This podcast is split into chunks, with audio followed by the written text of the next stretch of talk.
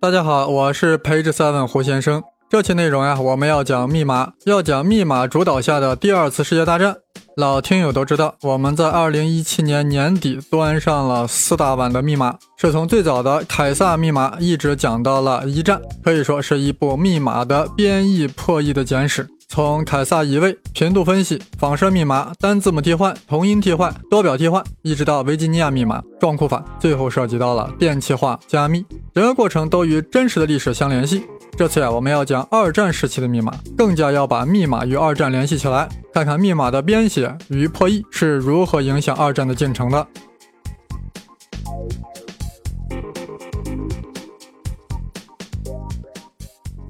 故事的开始啊，仍然要回到一战的结束。在一战中，英国凭借着四十二号房的出色监听和密码破译，破译了德国的齐默尔曼电报，导致了美国的参战，从而改变了一战的进程。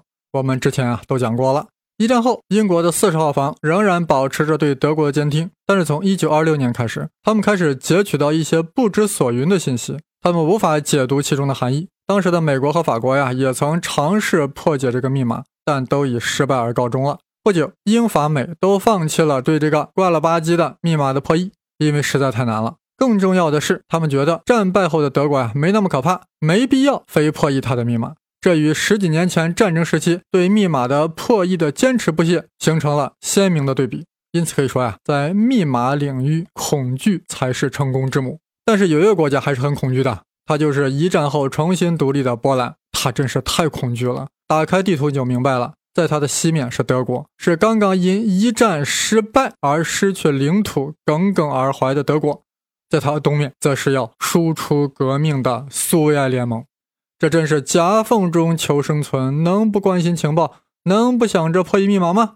这关乎生死存亡。所以，小小的波兰呀，专门成立了密码破译机构——总参二局密码处，专门研究苏联和德国的密码。起初相当顺利。在波苏战争中，即便是在苏军已经濒临华沙城下的时候，他们也在1920年破译了大约400条苏军信息。与此同时，对德国通讯也在监控，破译了大量的德国的密码。但是到了1926年啊，波兰发现德国人开始使用一种怪了吧唧的密电码，直接懵逼了。这怪了吧唧的密电码到底是怎么造出来呢？为何令英法美乃至波兰的破译专家都束手无策呢？原来这是两位德国人发明的。一九一八年，德国发明家谢尔比斯和他的好友里特发明了一种电气化加密装置，并取名为恩尼格玛机。谢尔比斯认为自己的发明啊特别棒，不但能保证密码的安全性，又能保证加密和解密的效率，一定会成为市场的抢手货。但实际上，恩尼格玛机遭到了冷遇，因为大家嫌贵了。但好东西终究是好东西。一九二六年，德国开始启用恩尼格玛机，造出了怪了吧唧的密电文。直接让各路破译专家蒙头转向。波兰人出于对德国的恐惧，坚持破译怪了吧唧。后来打听到这玩意儿原来是尼格玛机编译出来的，于是想方设法搞到了一台恩尼格玛机。注意，但只是商用的恩尼格玛机，还搞清楚了它的工作原理。但人家德军用的是军用型的恩尼格玛机，且转子内部的布线和商用型的完全不一样。所以还是无法破译德军的电报，万般无奈之下，找了个大师啊，让大师用天眼来遥感、遥看德国人机器里的转子的线路图。结果这个大师呀，大师傅看不清楚，天无绝人之路。德军内部出了问题，出了个内奸啊！这名内奸叫汉斯提罗施密特。施密特何许人也？他在一战中当过兵，打过仗，但战后德国裁军了呀，他只好回老家开了个小肥皂厂。而战后德国经济萧条，通货膨胀让他破了产。而他大哥鲁道夫在战后春风得意，大哥也是一战的老兵啊，但没有被裁减，反而一路高升，最后当上了德国通讯部门的头。就是他，就是大哥，正式命令在军队中使用恩尼格玛机。哇，大哥这么风光，小弟如此潦倒。小弟找大哥，大哥鲁道夫给弟弟施密特在密码处找了个职位，毕竟是同胞兄弟嘛。这个职位不得了呀，是专门负责德国密码通讯的机构，恩尼格玛的指挥中心，拥有大量绝密的情报。施密特孤零零地搬到了柏林居住，拿着可怜的薪水，但是却拥有大量绝密的情报，内心还充满了对国家的不满。那大家说他会干嘛？卖情报呀！一九三一年十月八日，施密特呀和法国情报人员在比利时接头，在小旅馆里，他向法国人提供了两份珍贵的有关恩尼格玛机的操作和转子内部线路资料，换到了一万马克的收入啊！当时的一万马克，那绝对是一万马克。施密特顿时变成了万元户，而法国靠这两份资料，逐渐掌握了恩尼格玛机的内部构造和加密原理。为了方便大家听后续内容呀，我在这里把密码的一些基本概念给大家复习一下。想要了解详情的，还要去听之前的节目《密码四大弯》。好，那我就开始了啊，开始回顾了。密码就是加密了的代码，说它密，它却公开；说它公开，却让人读不懂。它就是隐藏了真实内容的符号序列，是一种独特的信息编码。所谓明文，就是没有加密的信息；所谓密文，就是加密后的信息。只有解密后才能看懂。那什么叫算法和密钥呢？我们就用最简单的凯撒移位密码来解释。所谓凯撒移位，就是对元字母进行替换，把一个字母替换成其他字母，就是一种替换术嘛。但要有一定的规律啊，对吧？比如说，把每一个字母用字母表中该字母后的第三个字母来代替。比如说，就是 A 用 D 来代替，B 用 E 代替，X 用 A 代替，Z 用 C 代替。比如说，我要向你传达一个秘密信息，内容是 nothing。为了防止别人看懂这个信息啊，我就用刚才的替换术，把 nothing 这个单词转化为另一个单词了。当然，这个单词谁都不认识，我都没法读。它的拼写是 q r w k l q j。果然，这个信息被别人解惑了。但是他们看了后一脸懵逼啊，这啥玩意儿？这是个 nothing 啊！但你看后，小心翼翼地把每个字母用它字母表之前的第三个字母替换，哎，就变成明文了。是啥？就是 nothing 啊！你心中暗喜啊，原来一切平安，一切照旧，没发生啥大事儿。好了，虽然密码千变万化，每一个不同的密码都代表了一种加密方式，但其根本就是包含了两个元素：算法和密钥。那么在凯撒移位法中呀，字母替换就是一种算法，向后移动三位就是密钥。我们完全可以改成向后移动四个位置，对不对？也可以移动八个位置呀，对吧？所以说，同一种算法是可以有很多种密钥的。明文和密钥通过算法就得到了密文，而密文通过算法的逆运算又可以还原为明文。一般来说呀，密码的破译者是不难猜到对方是采用了哪种算法的，但无法得知其所用的特定密钥，所以还是无法破译。你明明知道我采用的是凯撒移位法进行的加密，但你不知道我的密钥呀。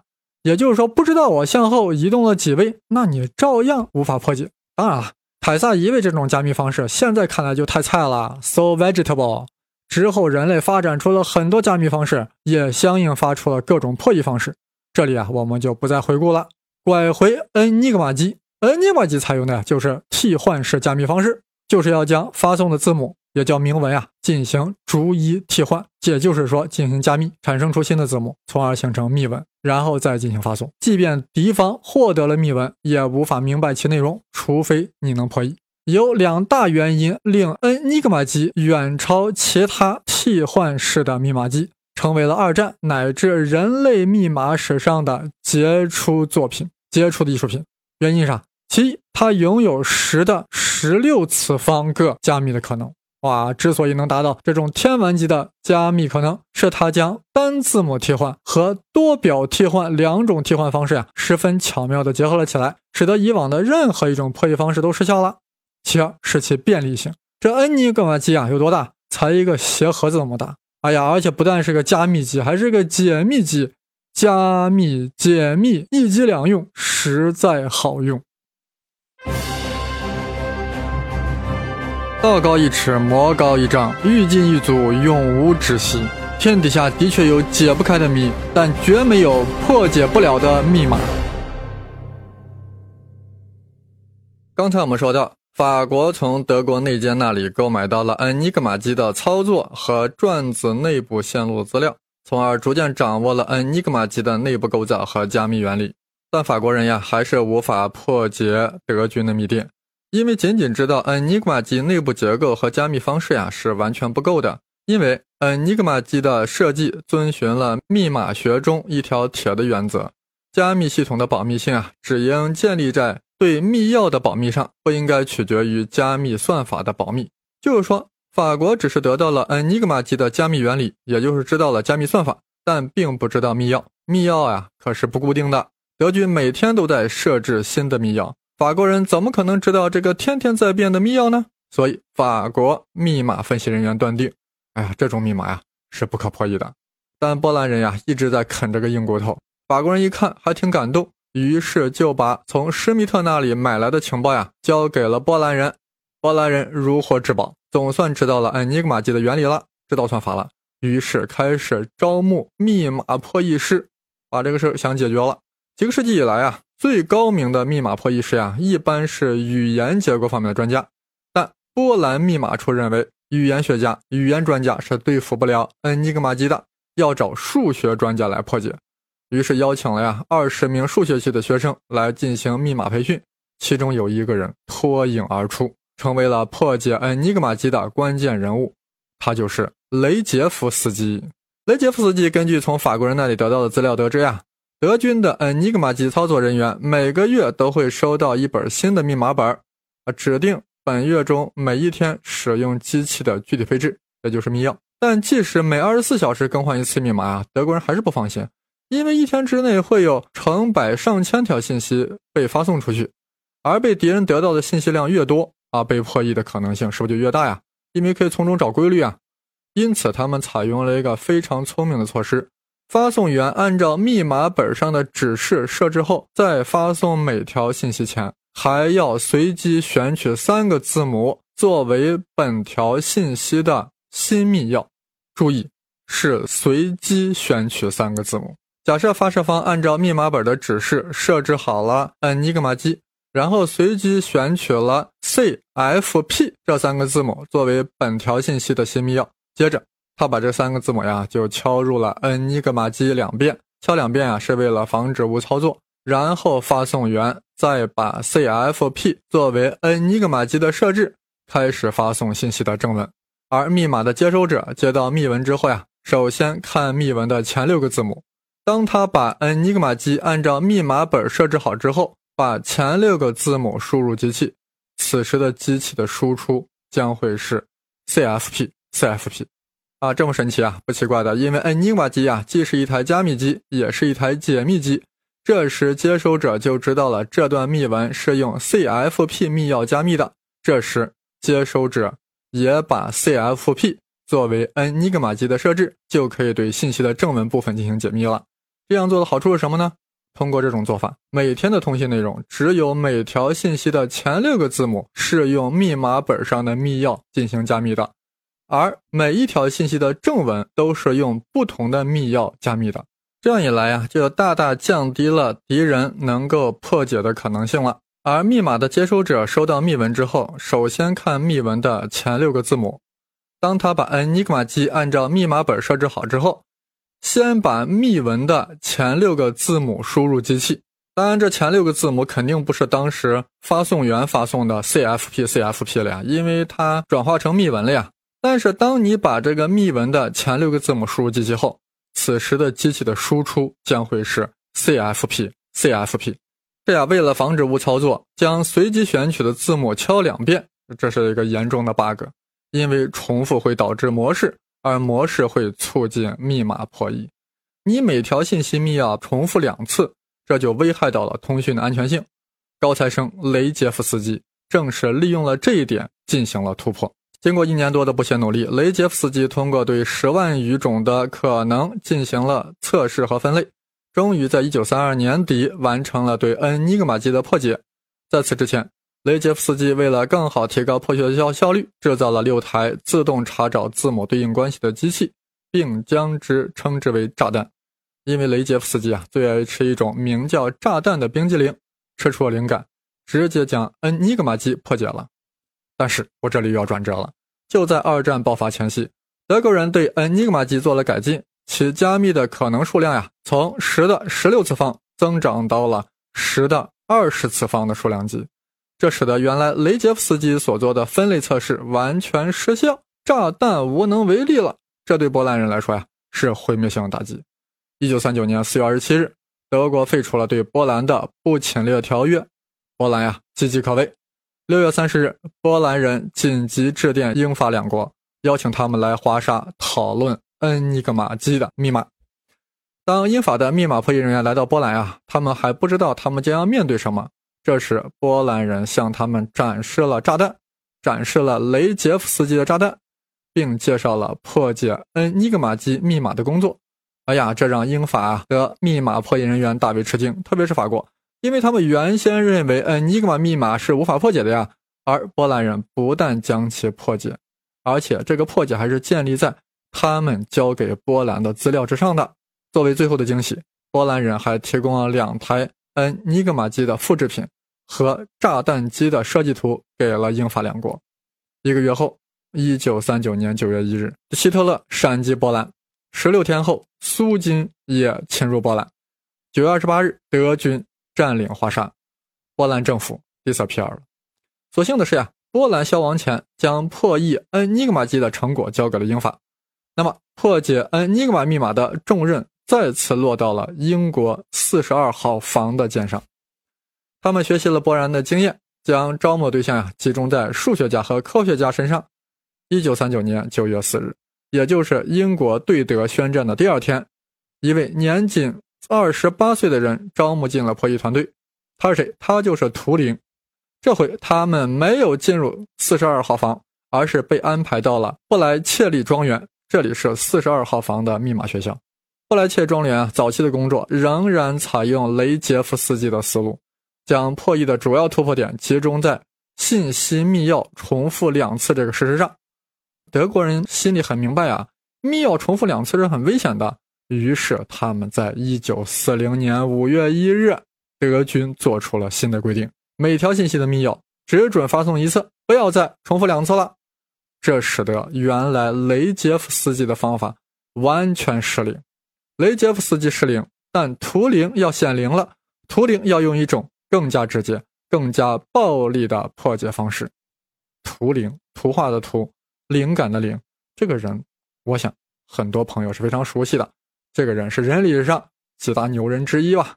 那么，经过前期的对德国电报的经验积累啊，英国人发现德国人信息中啊，总喜欢加一些固定的词组啊，例如在每天早上啊六点，德军总会发出一条规范天气预报，这当然呀，也是通过恩尼格玛机加密的。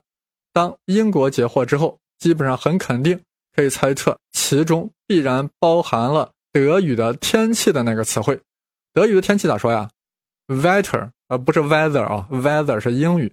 德语的天气是 Wetter，W E T T E R。